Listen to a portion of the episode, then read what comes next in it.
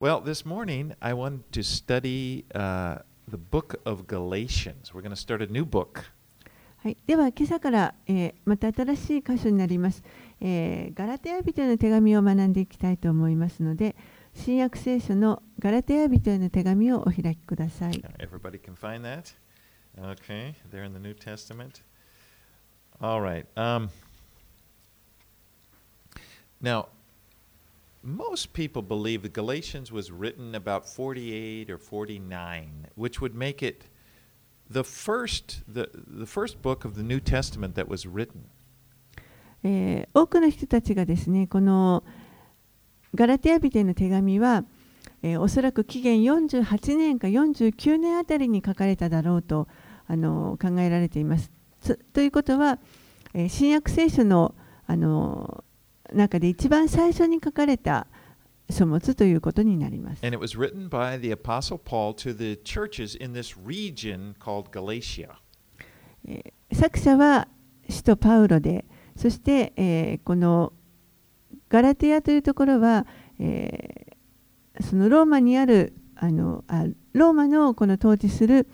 えー地方の一つガラテヤ地方にある教会 It was a, a, a Roman province uh, that Paul visited during his first missionary journey. えー最初にパウロがあの1回目の宣教旅行で行った場所になりますけれどもローマが治めているそのあのガラテヤ地方のお教会に宛てた手紙になります。 Remember in Acts, if you look in Acts 13 and 14, there's a record of when Paul and Barnabas were sent out by the church in Antioch to bring the gospel to this area. 使徒の働きの13章、14章を見ますと、そこにパウロとあとバルナバ、この2人が、えアンテアンテオキアの、あの教会から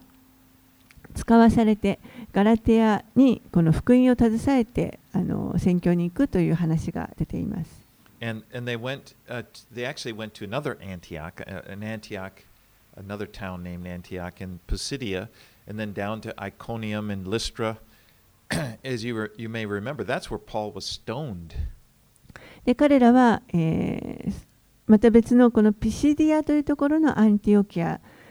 に行きそしてそこから、えー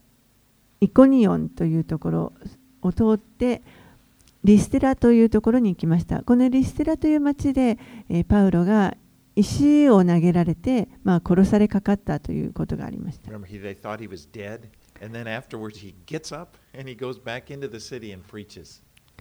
もう人々がみんなあの彼は死んだと思っていたのに、え、パウロがまたそこで立ち上がってそして、え、またその同じ町に入っていって、え、宣教をしました。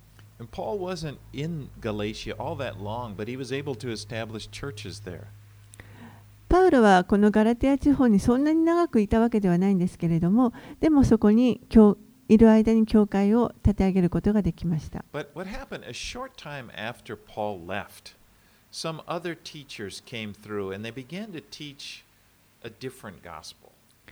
でもそのパウロがそこを去っていった後に間もなくですね今度は偽教師たちがこのガラティアの教会に入ってきてそして違う福音を述べ伝え始めました。And they thought they taught that salvation by faith alone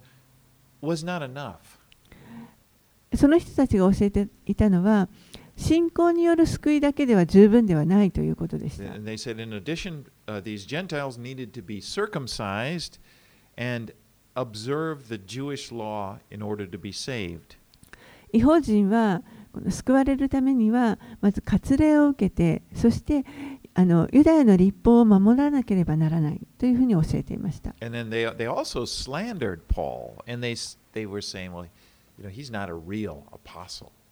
また彼らはパウロのことも悪口を言って、彼は本物の人,なんかではないと言っていました。And then that, so Paul writes this to, to hold on to the gospel that he's taught them, not to believe this, this new teaching that he's. Yeah.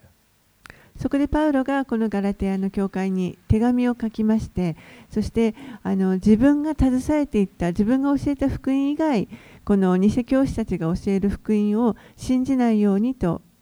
手紙を書きました。Now, like, like many New Testament letters, Galatians is written to the church dealing with problems that they're having. 新約聖書の中の多くの手紙がそうであるようにこの手紙もまたこのガラテヤの教会が抱えていたこの問題に対して彼が手紙を書いています。 But it's interesting because God, in His in His power, w- was use is using this, and it's it's as has His word, and people throughout generations have been instructed and they've been blessed, and we even now, two thousand years later, and halfway around the world, we can be blessed by this message. これはこのガラティアの教会が抱えていた問題に対して彼が書いた手紙ですけれどもでもそれを神様はあの本当に用いられてですねもう何世紀にもわたってあの歴史を通じてずっとあのこの手紙の言葉がまた後の世代の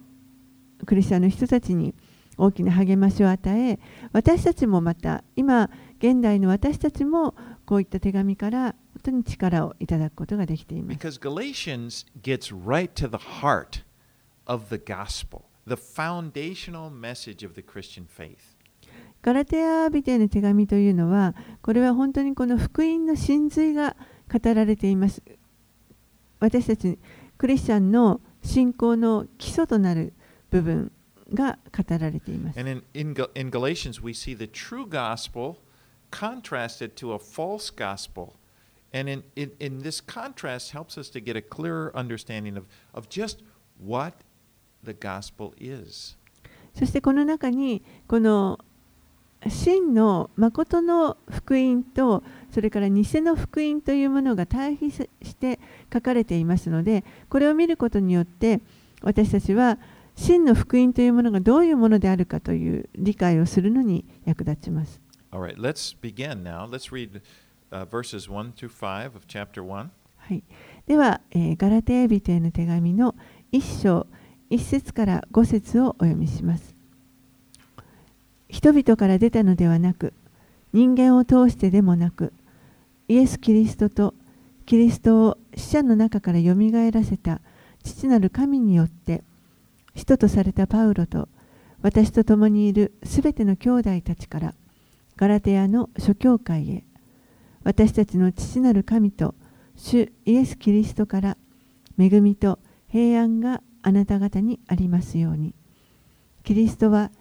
今の悪の時代から私たちを救い出すために、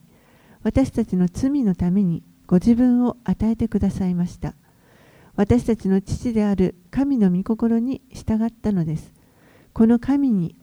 栄光がよよ限りなくありますように。アーメン。So Paul calls himself an apostle, and he says, Not from men nor through man, but through Jesus Christ and God the Father. パウロはここで自分自身のことを使徒と呼んでいます。そして人々から出たのではなく人間を通してでもなくイエス・キリストと父なる神によって使徒とされたというふうに言っていま Now, す。these false teachers have been slandering Paul and saying that he wasn't a true apostle. この二世教師たちはパウロのあのことを中傷して彼は本物の使徒な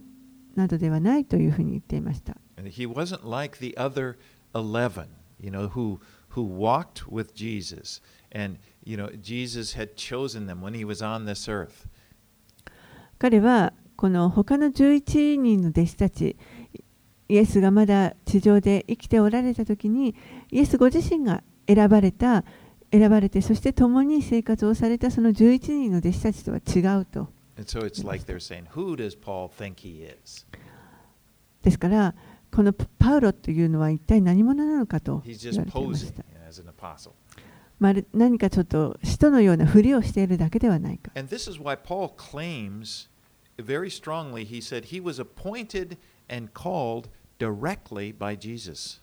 ですからパウロはここで、えー自分はこのイエスによって直接選ばれて任命されたのだということを語っています。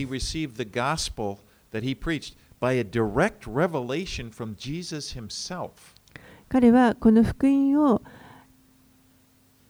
イエスご自身から直接啓示を受けて受け取りました。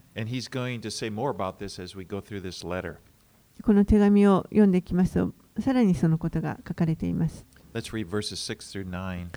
6節から9節をお読みします。私は驚いています。あなた方がキリストの恵みによって自分たちを召し召してくださった方からこのように急に離れて他の福音に移っていくことに他の福音といってももう一つ別に福音があるわけではありませんあなた方を動揺させてキリストの福音を変えてしまおうとする者たちがいるだけですしかし私たちであれ天の御使いであれもし私たちがあなた方に述べ伝えた福音に反することを福音として述べ伝えるならそのようなものは呪われるべきです。私たちが以前にも言ったように今もう一度私は言います。もし誰かがあなた方が受けた福音に反する福音をあなた方に述べ伝えているならそのようなものは呪われるべきです。So Paul goes right to the point in declaring that the gospel that these false teachers were teaching was not the true gospel. It is a false gospel. ここでパウロは、えーもうすぐにですねこの偽教師たちが教えている、えーこの福音というのは正しいものではないと自分たちが届けたものが真の福音であって彼らが教えているのは偽の福音であるということを指摘しています one gospel, the gospel of Christ. 福音というのは一つしかありませんそれはキリストの福音です And then he makes this really strong statement. He says, if, if, if I, or if some, even if an angel was a, to appear to you and starts to preach another gospel, let him be accursed. そして非常に強い言葉でですね彼はたとえもし私自身がもしくは、えー天の御使いですらこの異なる福音を述べ伝えようとするのであればそれはもう呪われるべきであると言っています I mean, that you can't get much stronger than that. それ以上まあ強い言葉で言うことはできないぐらい強い言葉です So, to begin with, I want to take a look at just what is this gospel that Paul preached. And one place that he, that he, he wrote it out, communicated very clearly, is in 1 Corinthians chapter 15. ちょっとここでパウロが伝えたこの福音というのはどういうものだったのか彼は何を伝えたのかというのを見てみたいと思いますけれども、えー非常によくまとめられている箇所が第一コリントの手紙の15章1節から5節に書かれ Let- ています We're。going to read uh, 1 Corinthians 15, 1 through 5. I'll go ahead and read it in English. Now I would remind you, brothers, of the gospel I preached to you, which you received, in which you stand, and by which you are being saved, if you hold fast to the word I preached to you, unless you believed in vain. For I delivered to you as of first importance what I also received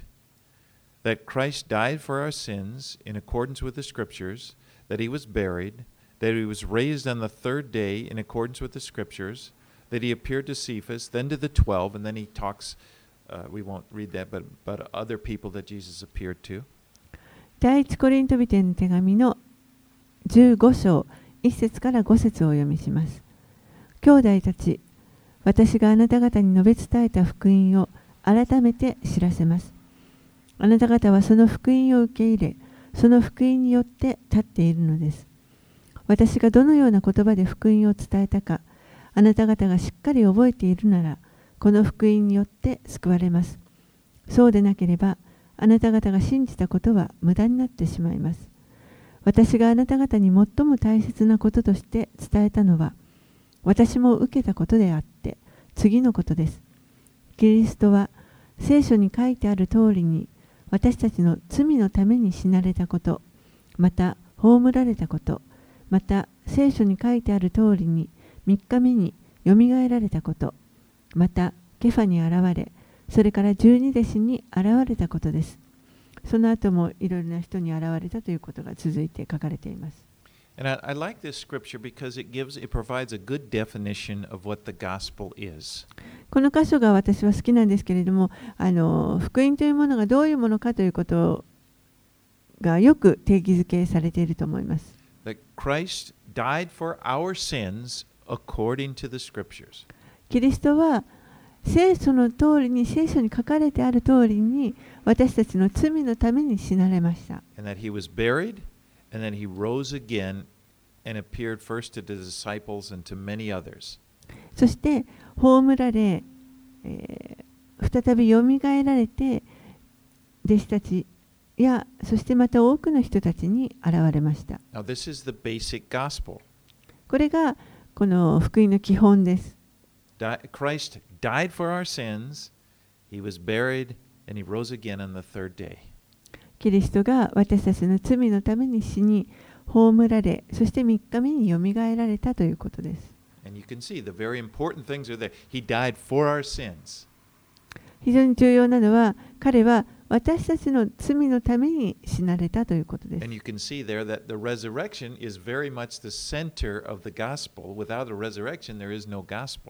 そしてまたこの復活というのが、福音の中心のメッセージです。復活がなければ福音は成り立ちません。But you know, there's always a danger if you take this and add, try to add things to the gospel.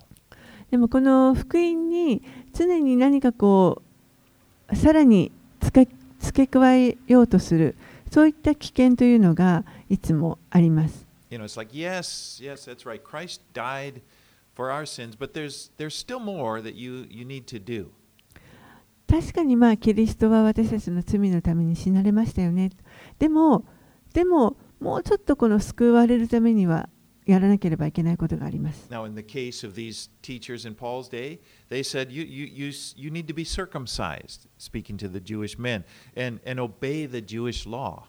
例えばこのあのパウロの時代にはここに入り込んできた偽教師たちが言っていたのはその他にあなたたち違法人は割礼を受けなければいけません。ユダヤの立法を守らなければいけません Now,。throughout the history, throughout the history of the church, there have been many versions, but it's basically the same thing. You need to do this, or you need to do this, and trying to add something to the gospel. 歴史を通してこの何かこれに加えてしなければならないということはいろんなあの違うバージョンがあるんですけれどもでも基本的には同じですこの福音に何かをさらに付け加えようとしているそういったものがあります.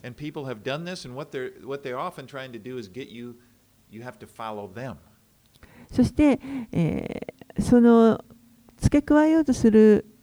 のはなぜかというとそれによってそのそれを教えている人たちに人々の注目を向けようとしているからです。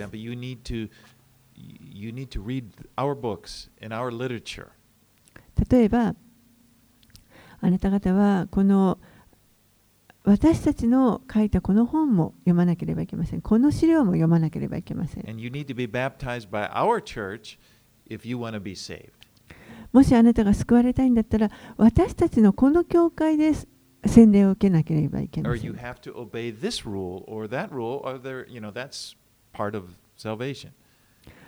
もしくは、あなたはこのルールに従わなければいけない、あのルーなければいけないと、この救われるためにさらに福音に何かを付け加えようとする人たちが。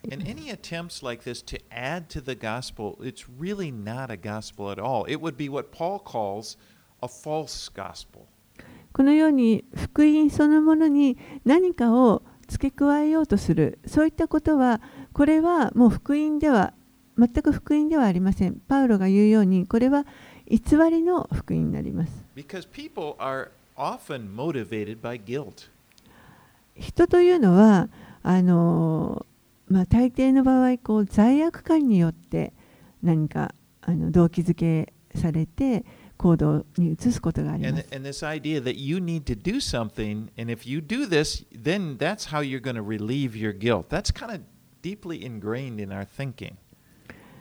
何かこの行動を良い行いをすることとか何か行いをすることによって自分が抱える罪悪感というものを少しでも和らげることができるのではないかそういった考え方というのも私たちのうちに深く染みついています。You know, it's not hard to find to get people to feel. People all over feel guilty. もうあのその罪悪感を持っている人を探す必要もないぐらい多くのほほとんどの人々が罪悪感というものを持っていると思います。でそれを何とかして和らげたい、なくしたいと思ってい And ます。really, I think that's kind of at the heart of, of religion, this idea of religion, because religions can provide a system whereby here's the, here's the system. You do this, and then you can do something to make up for your guilt. ですからそこからこの宗教というものがあの出てくると思います。宗教はある意味こう仕組みがあってあなたがこれをすればあのもっと気持ちが軽くなり楽になりますよというそういったあの何か行いをすることによってこういったものをカバーする罪悪感をカバーするようなそういう仕組みがあるのがいわゆる宗教というものです。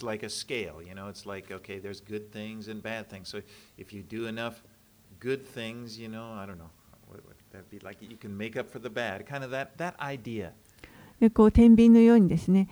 あのその良いことと悪いことの行いのこの天秤があってこ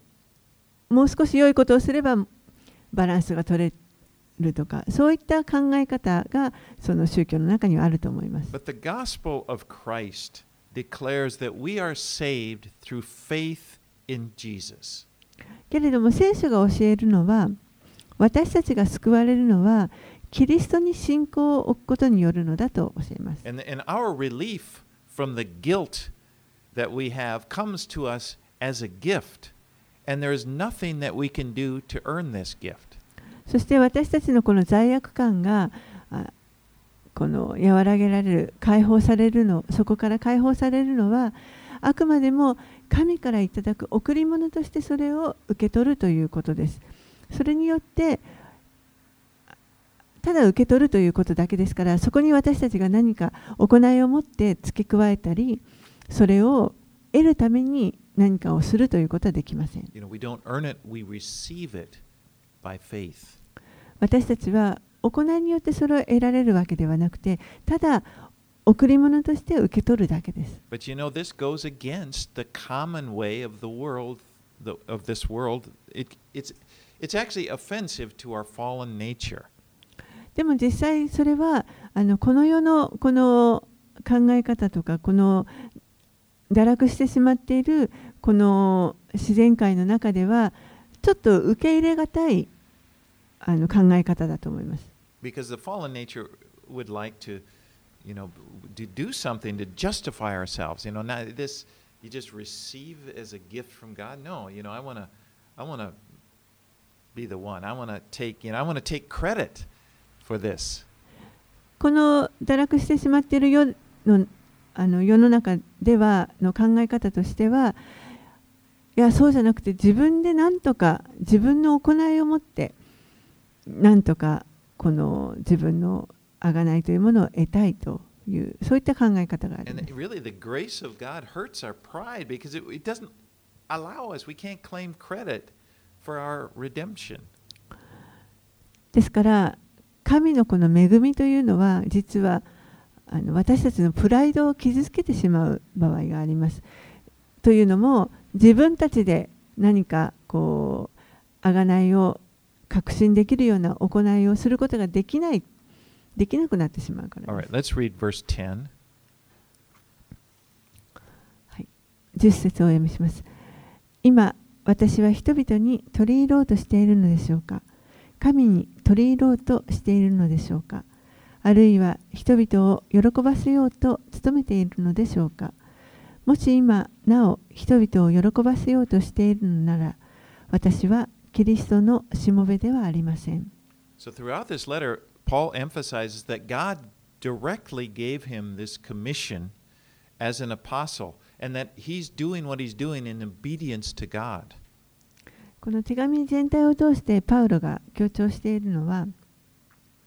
神がご自身が直接彼にこの人としてのあの働きを委任されてそして彼はパウロはこの神に従ってこのことを行っているのだということを聞いています。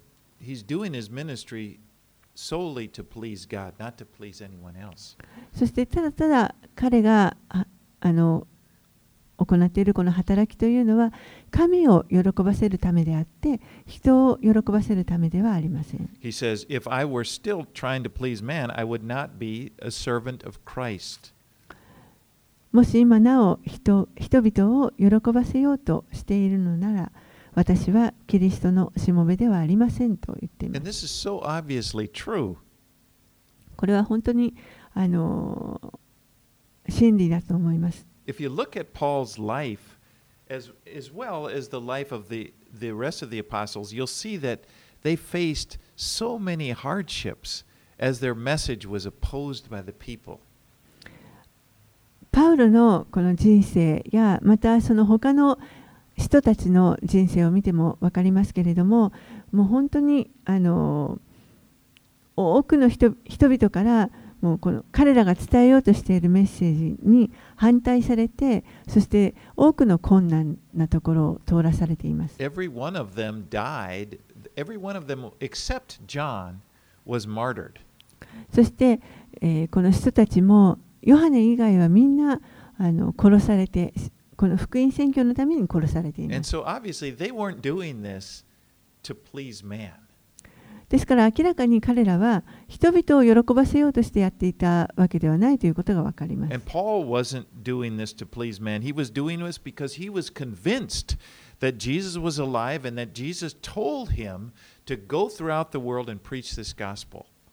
パウロもまた、え、人々を喜ばせようとしていたわけではありません。神から直接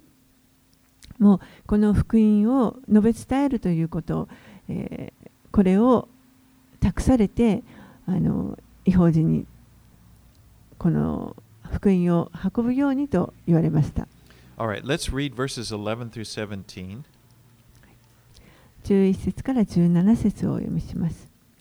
兄弟たち、私はあなた方に明らかにしておきたいのです。私が述べ伝えた福音は人間によるものではありません。私はそれを人間から受けたのではなく、また教えられたのでもありません。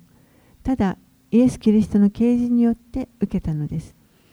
ユダヤ教のうちにあったかつての私の生き方をあなた方はすでに聞いています。私は激しく神の教会を迫害し、それを滅ぼそうとしました。また私は自分の同胞で同じ世代の多くの人に比べ、はるかにユダヤ教に進んでおり、先祖の伝承に人一倍熱心でした。しかし、母の胎にある時から私を選び選び出し、恵みをもって召してくださった神が違法人の間に御子の福音を伝えるため御子を私のうちに掲示することを良しとされた時私は血肉に相談することをせず私より先に使徒となった人たちに会うためにエルサレムに登ることもせずすぐにアラビアに出て行き再びダマスコに戻りました、ここでパウロはこの教会の人たちに自分の証を思い起こさせています。パウロ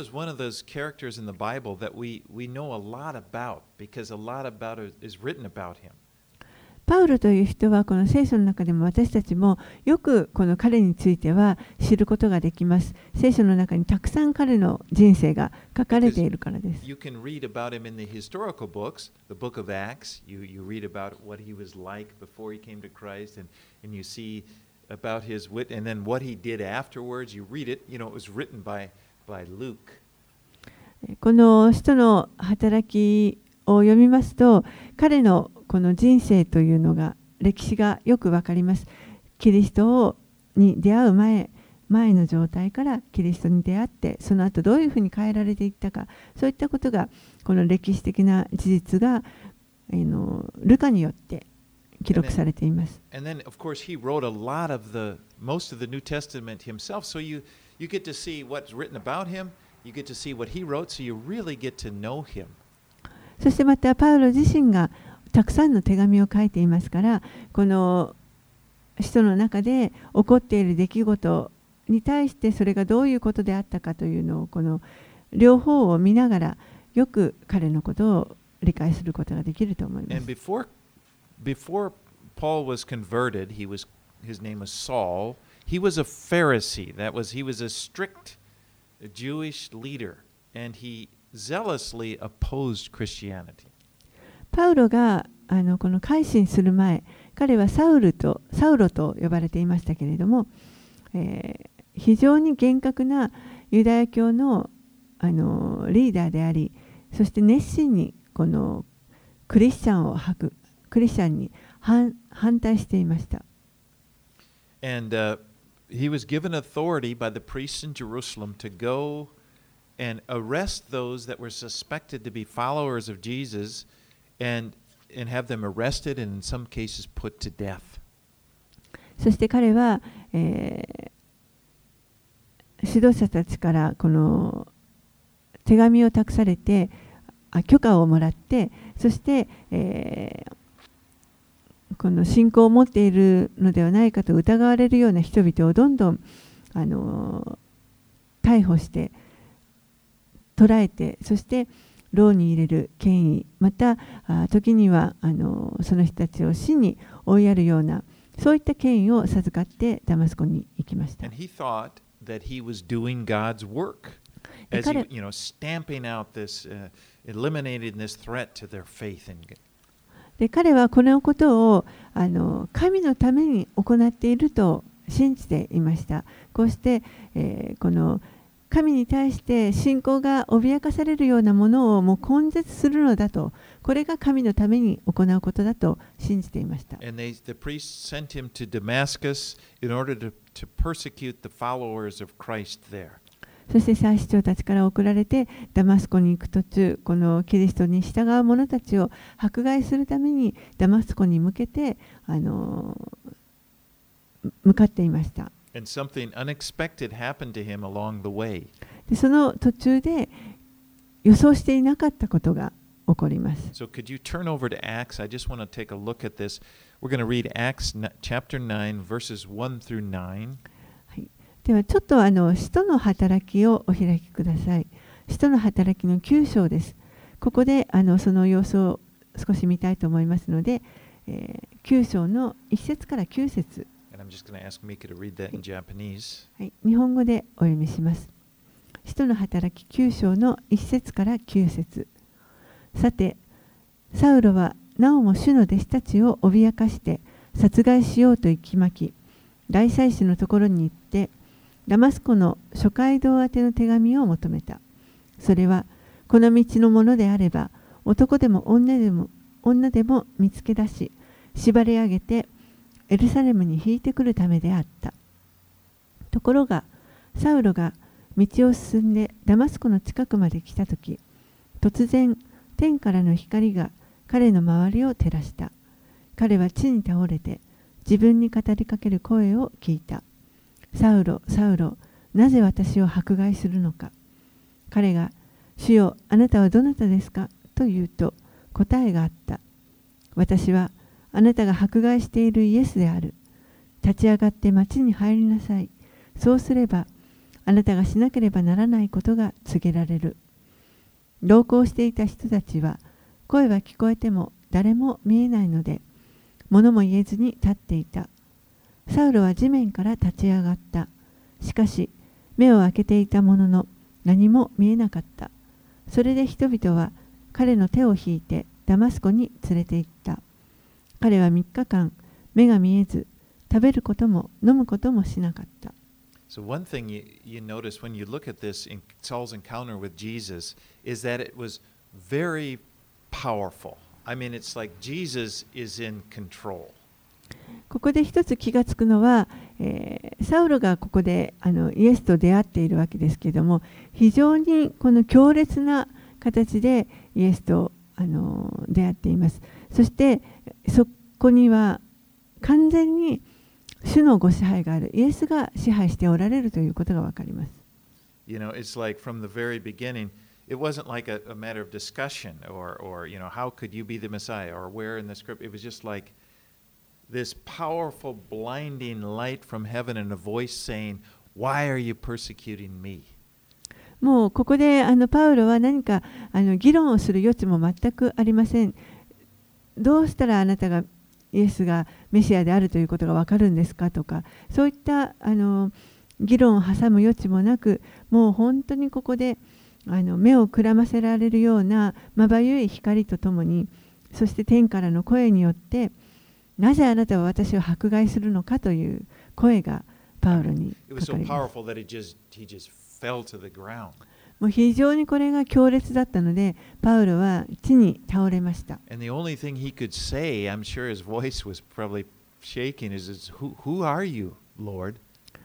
そしてもうおそらくもう声も震えていたと思いますけれども、ただ彼が言えたのは、主よあなたはどなたですか？ということであります。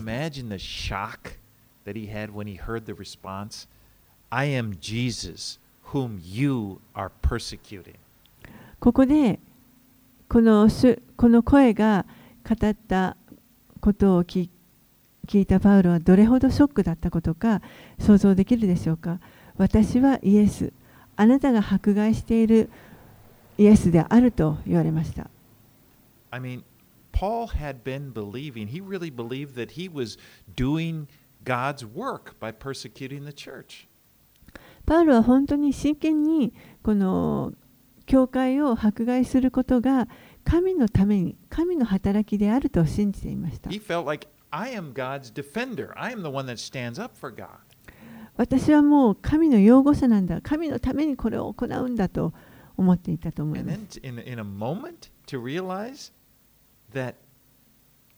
I've been opposing. You know, I wasn't on God's side. I was against God. I was God's enemy. I でも was それが persecuting him. 瞬間的にここで彼はえ私は神の側にいると思っていたけれどもそうではなくても反対側神の敵になっていたのかと知らされます。And so, and then the question, this question, why? It's interesting. This question, why are you persecuting me? It shows just how closely Jesus identifies with the church. そしてここで、えーなぜ私を迫害するのかとイエスが言われていますけれどもこれはイエスがこの教会とご自身を同一ししておられるということがよくわかります。To pers- in God's eyes, to persecute the church is seen as persecuting Him. 神の目からは彼らが教会を迫害するということはまるで自分のことをイエスご自身のことを迫害しているのと同じことであると言われます。And this is how closely Jesus identifies with you. それほどイエスはあの本当にあの皆さんともまたそれほど近い関係であるということを語っておら For れます someone to hurt you is, in His eyes, for them to hurt Him. 誰かがあなたを傷つけるとしたらそれは神の目にはキリストを傷つけているのと同じであるということです。Well, Jesus tells, uh, just tells Paul to rise, enter the city, and he would be told what he was to do. そしてイエスはここでパウロに立ち上がって町に入りなさいとそうしたらそこで何をすべきかが語られる語られると言われま they, した they led him by the hand because his eyes had been blinded by this light. そして人々が手を引いてパウロを連れて行きます。彼がもうその光によって目が見えなくなっています。3日間見えない状態で過ごしました。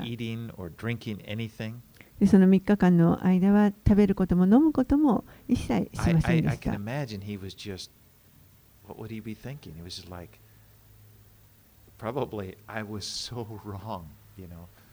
おそらくその間彼が考えていたのはもう本当にあ私はなんなんて間違っていたことをしたのか.これから一体どうなってしまうんだろうと考 Well, えてい let's たと思いま let's す。read verses 10 in Acts 9, 10 to 19. 続けてこの人の働き9章の、えー10節から19節をお読みします。さて、ダマスコにアナニアという名の弟子がいた。主が幻の中で、アナニアよと言われたので、彼は、主よ、ここにおりますと答えた。すると主はこう言われた。立って、まっすぐと呼ばれる通りに行き、ユダの家にいるサウロという名のタルソ人を訪ねなさい。彼はそこで祈っています。彼は幻の中でアナニアという名の人が入ってきて自分の上に手を置き再び見えるようにしてくれるのを見たのです。しかしアナニアは答えた。主よ、私は多くの人たちからこの人がエルサレムであなたの生徒たちにどんなにひどいことをしたかを聞きました。彼はここでもあなたの名を呼ぶ者たちを皆捕獲する権限を祭司長たちから与えられています。しかし、主はアナニアに言われた。行きなさい。あの人は私の名を違法人、王たち、イスラエルの子らの前に運ぶ私の選びの器です。彼が私の名のためにどんなに苦しまなければならないかを私は彼に示します。そこでアナニアは出かけて行ってその家に入り、サウロの上に手を置いて言った。兄弟サウロ、あなたが来る途中であなたに現れた主イエスが私を使わされました。あなたが再び見えるようになり、精霊に満たされるためです。すると直ちにサウロの目から鱗のようなものが落ちて目が見えるようになった。そこで彼は立ち上がってバプテスマを受け、食事をして元気になった。サウロは数日数日の間、ダマスコの弟子たちと共にいて、So God had a disciple named Ananias who was in Damascus. ここで、えー、神は、えー、アナニアというダマスコにいたアナニアという人を呼ばれました。Vision, この人に幻を与えて、そしてサウロと呼ばれる人を探して彼に伝えなさいと。Where he would find Saul and where Saul was staying. And he, and he said that, told Ananias to pray for him to regain his sight. どこにサウロという人がいるからそこに行って彼を見つけそして彼のために祈りなさいとそうすれば彼が彼の目が見えるようになると言われました You know, Ananias knew who Saul was. アナニアはこのサウルとサウロという人がどういう人か知っていました he was afraid of him because he, Saul had this reputation for persecuting the church. そしてサウロを恐れていました彼はあの教会を迫害するということで有名でしたから And but in verse 15, but the Lord said to him, Go, for he is a chosen instrument of mine to carry my name before the Gentiles and kings and the children of Israel, for I will show him how much he must suffer for my name's sake. けれども、えー主はアナニアに言われます。 15節行きなさい。あの人は私の名を違法人、王たち、イスラエルの子らの前に運ぶ私の運びの器です。彼が私の名のためにどんなに苦しまなければならないかを私は彼に示します。So we see that God had chosen Paul, ここで神がパウロを選ばれたということがわかります and。he knew the work that he wanted him to do. そして神は、えー彼にやってほしい働きがどういうものであるかということをよくご存知でした。He was God's chosen instrument to carry his name to the Gentiles as, as well as the kings of Israel. パウロはこの神の選びの器として神の皆を違法人やそしてまたイスラエルの王たちに届けるその器として選ばれました。In, you know, now we can look backwards. We can see, and we see that God really made a pretty good choice. 私たちは今こう過去を振り返って見ることができますからそうするとあの神はこのパウロという人良い人を選んだのだなということがよくわかります。I mean, Paul knew the scriptures well. He was an expert in パウ the ロと scriptures. パパウロという人はこの聖書に本当に精通していました。よく知っている人で he し knew the Jewish religion well. He was a member of the, the council, he was a leader. た。またあのユダヤのこの立法もよく知っていました。彼は本当に指導者の一人でした。But in addition, he also knew the Gentile culture well, having grown up in Tarsus. Tarsus. 同時に彼はこの違法人の文化についてもよく知っていました。彼はえータルソという町で育っています。I mean, he knew both the Jewish culture and the Gentile culture. He was a Roman citizen. 彼は両方ユダヤの文化もまた違法人の文化もよく知っているそしてローマの市民権を持つ人でした And so all of these things, as we see, they come into play into in his life. そういったことが一つ一つがこれから起こっていくさまざまなあの出来事の中で役に立っていきます But here at the very beginning, we see that this mission, Paul's mission, would involve suffering. でもこのその働きの一番最初の時にここで語られるのが、えー彼の働きには本当に苦しみが伴うということです There in verse 16, for I will show him how much he must suffer for the sake of my name. 16節私の名のためにどんなに苦しまなければならないかを私は彼に示します。Life, he did. He そして彼の人生を振り返りますと本当に苦しんでこの福音のために非常に苦しんだことがよくわかります。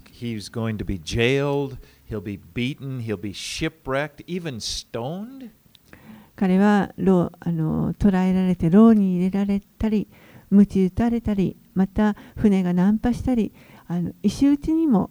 遭いました。Eventually, he will be beheaded by the Romans. そして最終的にはこのローマによって首をはねられてしまいます。But none of these sufferings ever surprised Paul. でもこれらのあの困難なことは一切パウロを驚かせるようなものではありませんでし Because た the。Lord told let him know right from the beginning that this was this was part of the, the, the deal. This was part of his ministry. 初めからこの宣教の働きの初めからパウロに告げられていたからです。この苦しむということもまた彼の働きの一部であると告げられていました。ですからパウロはそのことをもうあの予想していました。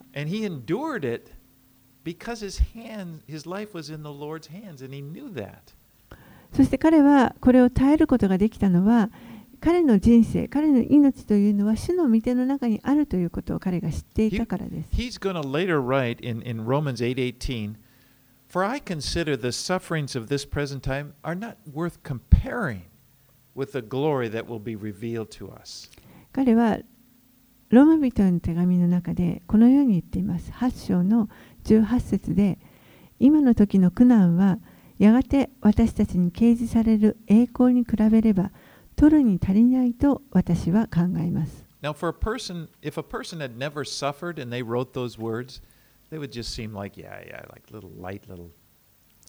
Mean, they wouldn't mean a lot, you know. こういう苦しい経験をしたことがない人がそういうふうに言ったとしてもそれはあんまりこう説得力はないと思います。But when we look at Paul's life and consider what he experienced, we think, wow, that is powerful. He experiences this. He says, it's nothing compared to けれどもパウロのように本当に自分自身がそのような経験をした人があの語る時にはあ本当にそこに重みがあって、え、彼が言っていることは真理なんだということがわかります。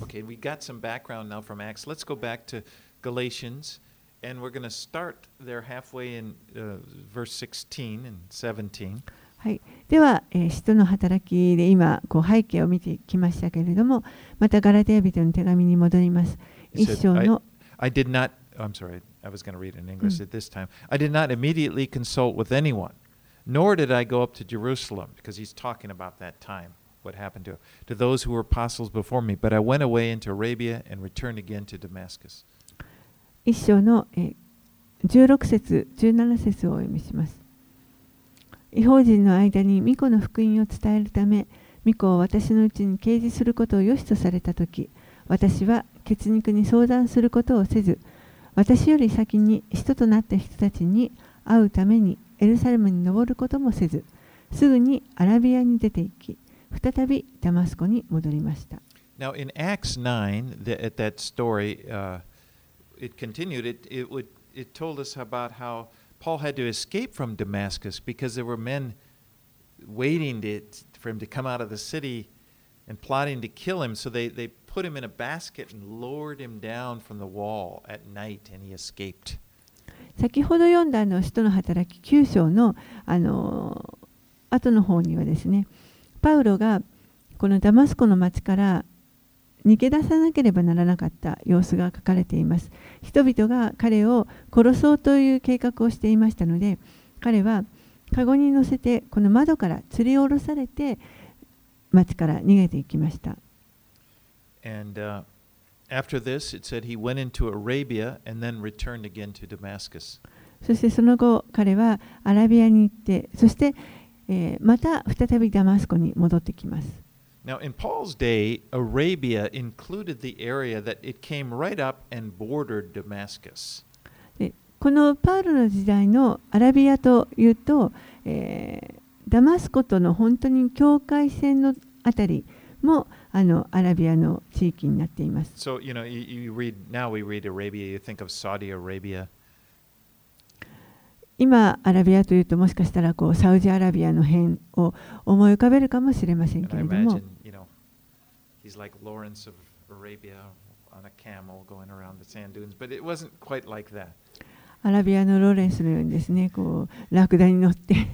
行ったそういうことではないと思います。 Most likely, he, he, this area of Arabia outside of Damascus, he probably found a quiet place to stay, and there the Lord would speak to him, and there the Lord would teach him about the gospel. おそらくこのダマスコから出て少し外れたアラビアのあの地域のどこか静かな場所を見つけて彼はそこにとどまってこの期間静まって神からさらに深くこの福音について語りかけをいただいていたのではないかと考えられます。All right, let's read verses 18 through 24. えーと18節から24節までお読みします。それから3年後に私はケファを訪ねてエルサレムに登り彼のもとに15日間滞在しました。しかし主の兄弟ヤコブは別として他の人たちには誰にも会いませんでした。神の見前で言いますが私があなた方に書いていることに偽りはありません。それから私はシリアおよびキリキアの地方に行きました。それで私はキリストにあるユダヤの諸教会には顔を知られることはありませんでした。ただ人々は以前私たちを迫害した者がその時滅ぼそうとした信仰を今は述べ伝えていると聞いて私のことで神を崇めていました。Now, Paul's point in giving this timeline and so forth is, is to emphasize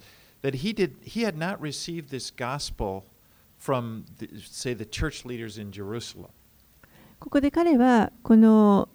自分が福音をどうやって受け取ったかということをあの共闘して伝えてるんですけれども彼は決してあのエルサレムにいる教会の指導者たちから受けたのではないということを強調しています。Because it had been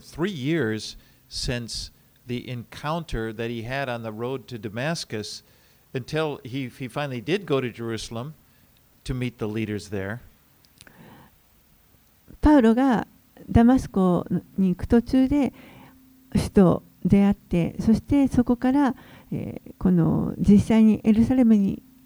いる指導者たちに会いに行くまでに3年間かかっています。 And he's still unknown to the churches in Judea, the area where, where it's the Roman province where Jerusalem was located. そしてまたユダヤ地方ではこのエルサレムがあるあのローマのあの一つの、えっと、統治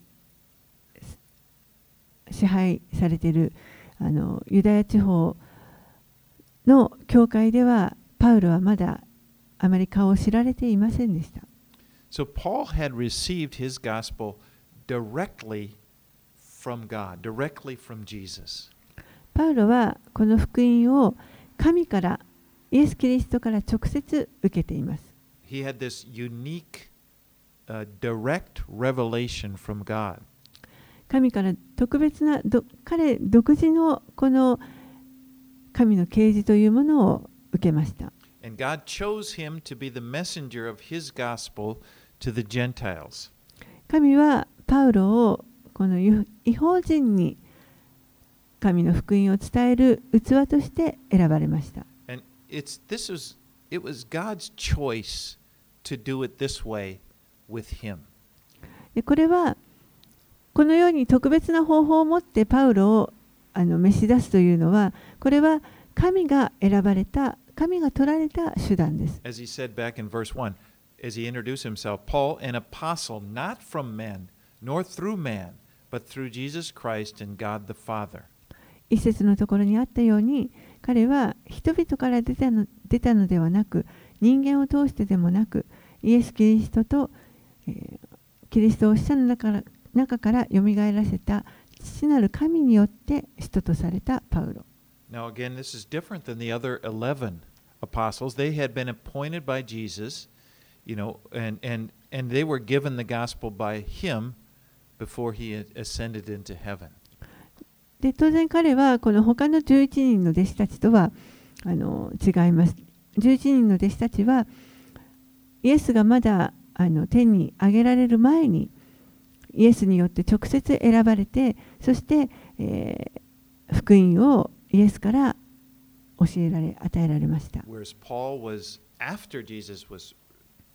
had ascended into heaven, he chose Paul and he gave his gospel to Paul. パウロはイエスが天に上げられた後特別な方法を持って彼を選ばれてそしてパウロにこの福音を伝えられました.ですからパウロはあのそういう意味ではちょっとあの独特です There, there, God is no longer doing, He's not giving a gospel to people, a separate, a new gospel to people through special revelation.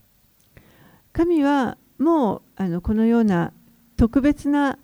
啓示を持って誰かに福音を明らかにするというようなそういったことはもうされません So don't ever believe any teacher or any person you hear any, that, that says, that claims that, they, that God has given them this new revelation and, and, and so forth. ですから誰かあの他の人がですね神が新しい福音の啓示を私に与えてくれたんですというような教えをあの述べる人がいたら、そういうあの教えは信じないでください。そういったことはもう起こりません。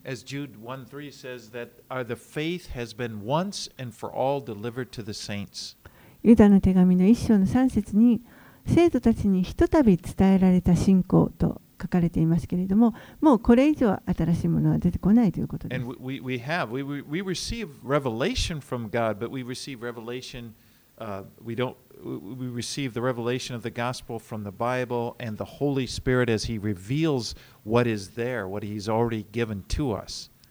私たちがあの受けたこの福音の啓示というのはこれは聖書に書かれてあるものであってそして聖霊がそれを私たちにあの助けてくださって示してくださいました.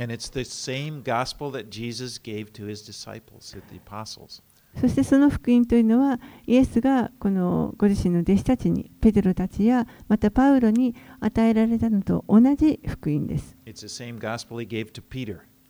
ペテロに与えられた福音と同じものです.パウロに与えた福音と同じ福音です.その同じ福音を私たちにも与えてくださいました。And I just say that, you know, there are people, and most notably, you'll, you'll hear, if you may have some missionaries come to your, your house, and they may talk about they're from Jesus Christ. You know, the, the- I'm talking about the Mormon missionaries, and they'll tell a story about how an angel appeared to Joseph Smith, and he told him, you know, the, the church has made a mistake, and I'm going to start over. あの人によってはですね、なんかこう、私が新しいあの イエス・キリストから新しい啓示を受けたんですとか例えばあのモルモンの人なんかもそうなんですけれどもあのジョン・スミスという人に 主が新しく新しい啓示をさらに語られましたとかそういったことを教えようとする人たちがいます。でも実際にはそういったことは起こりませんからそれらはあの全て偽の福音です。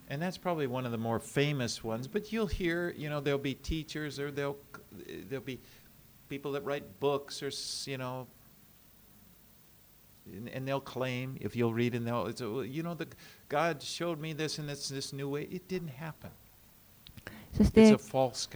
神がこういうことを語ってくださった、ああいうことを掲示してくださったと言って、いろんな本を書いたり、いろんな教えを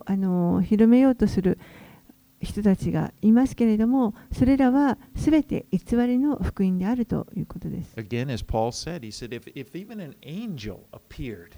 An angel appeared from heaven appears and gives you a different gospel, if, if anybody does it, Paul said, let him be accursed. I mean, that's really strong. Basically, no, there is no other gospel. パウロが言ったようにたとえ天の御使いが現れてたとしてもそれが天の御使いが他の福音を述べ伝えようとするのであれば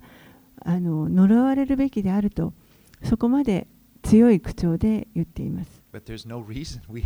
we have the gospel, and it's a wonderful gospel. 私たちにはもう本当にあのすでにこの福音が与えられていてこれは素晴らしい福音です。聖書にのに書かれてある通りイエスは皆さんのために皆さんの罪のために死んでくださいました。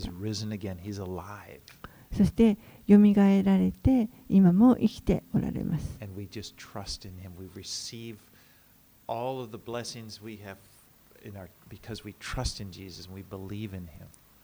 そのことを私たちは信頼します。そしてイエスを信頼することによっていただくすべての霊的な祝福を受けます。お祈りします。Father, we thank you so much that you have revealed yourself to us through your word. お父さんあなたはこの御言葉を通してあなたご自身を私たちに表してくださいました That this gospel that you have delivered to, to your apostles have, go- has gone throughout the earth and it's come to us. あなたはこの福音を人たちに 与えてくださりそしてそれがこの歴史を通して今の私たちにまで運ばれてきました And we have received it. そして私たちもまたこの福音を受け取りました of us, we have our testimony of how we've met you. 私たち一人一人それぞれがイエスと出会ったその証を持っています And that you have given us a new life. あなたは私た,私たちに新しい命を与えてくださいまし。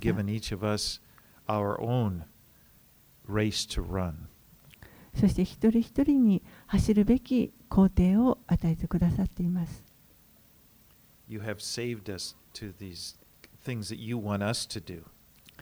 そして私たちに行ってほしいと思っておられることがあります。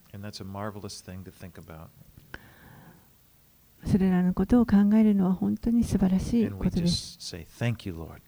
主よありがとうございます。あなたの恵みを感謝します。